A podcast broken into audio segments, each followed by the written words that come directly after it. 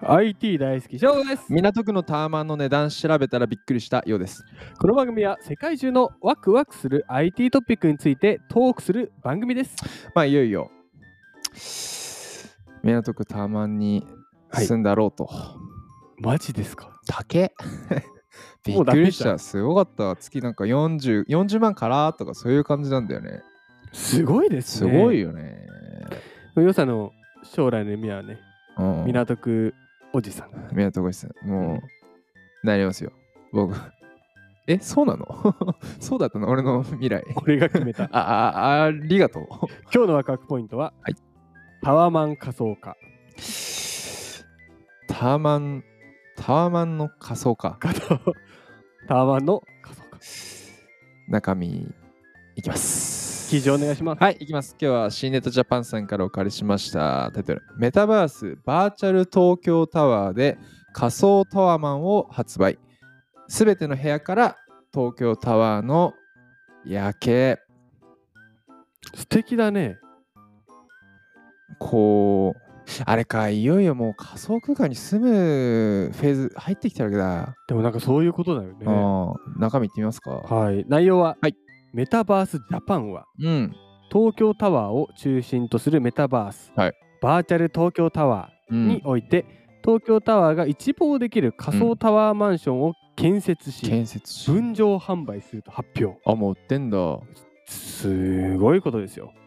でもうバーチャル東京タワーうはん。東京タワーを運営する東京タワーはが公認した、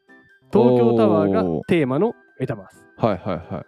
ユーザーはアバターとなってうん。仮想空間に入りうん。展望台から360度の夜景を楽しめるという、だってさもう東京タワー目の前のタワマンなんてうんなんぼするんだよね月まあうん百万とかじゃないマジでいやその可高い能性は高いです部よ屋ね。とと、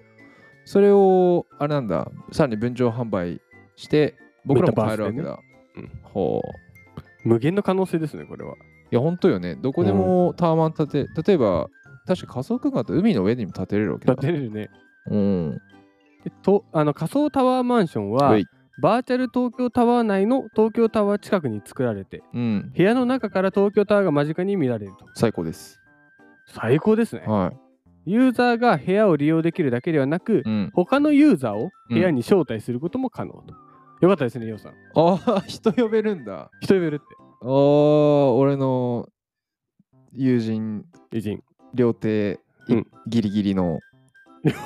両手ギギリリギギリリののあー来あてくりれがとうござるいます読んだらいいとも ーはい続きを GCT ジャパンの NFT マーケットプレイス、うん NFT パーティーと連携もしているえー、これなんだろうなと思ったら、うん NFT パーティーで購入した各種 NFT アイテムを、うん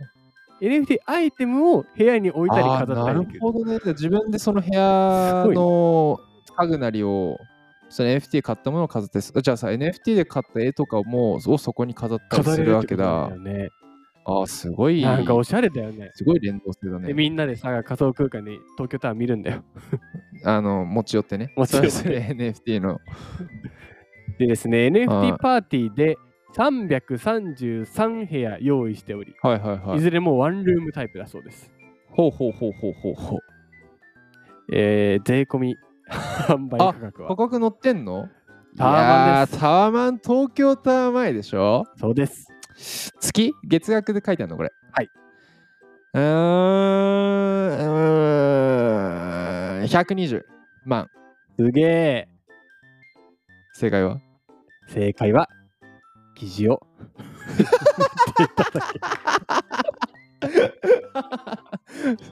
捨てまじゃん。そんなわけないですよそんなわけないですなんぼ最上階が10万円安中層階が6万円安安いの かなあ、確かに。そう仮想だよ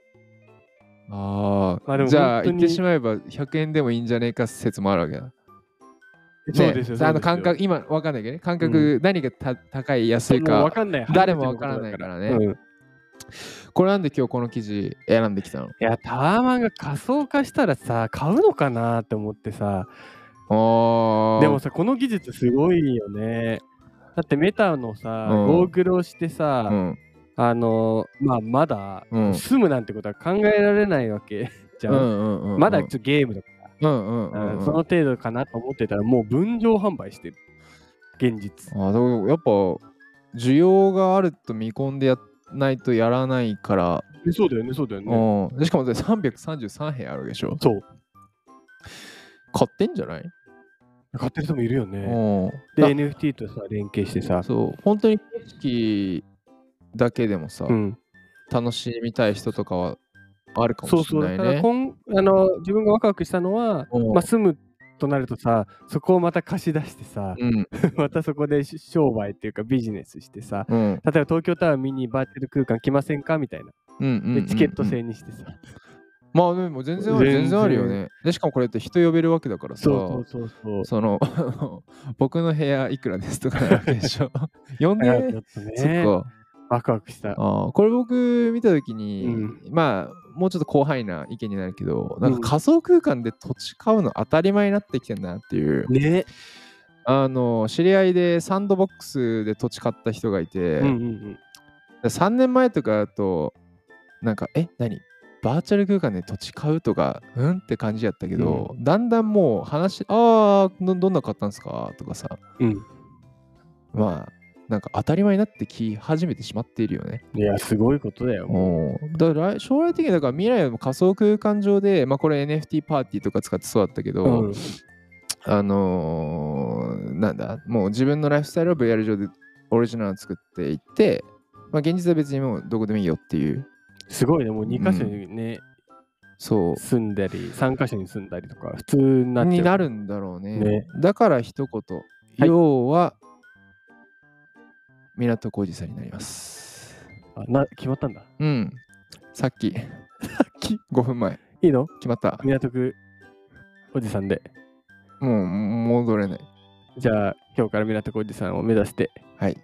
明日も港区の情報を展開していきたいと思いますのでそ。ういうタイプなんだ。港区情報を提供するおじさんなんだ いい人じ ゃない。ただのめちゃ めちゃいい人じゃただんのいい人。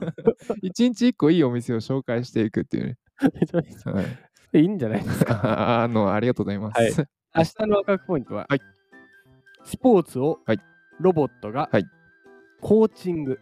まあ、そういう時代になりますよ、もう。本当に。もう技術進みすぎ。あー教えて教えて、どんどん。も教えてください。港区おじさん。う、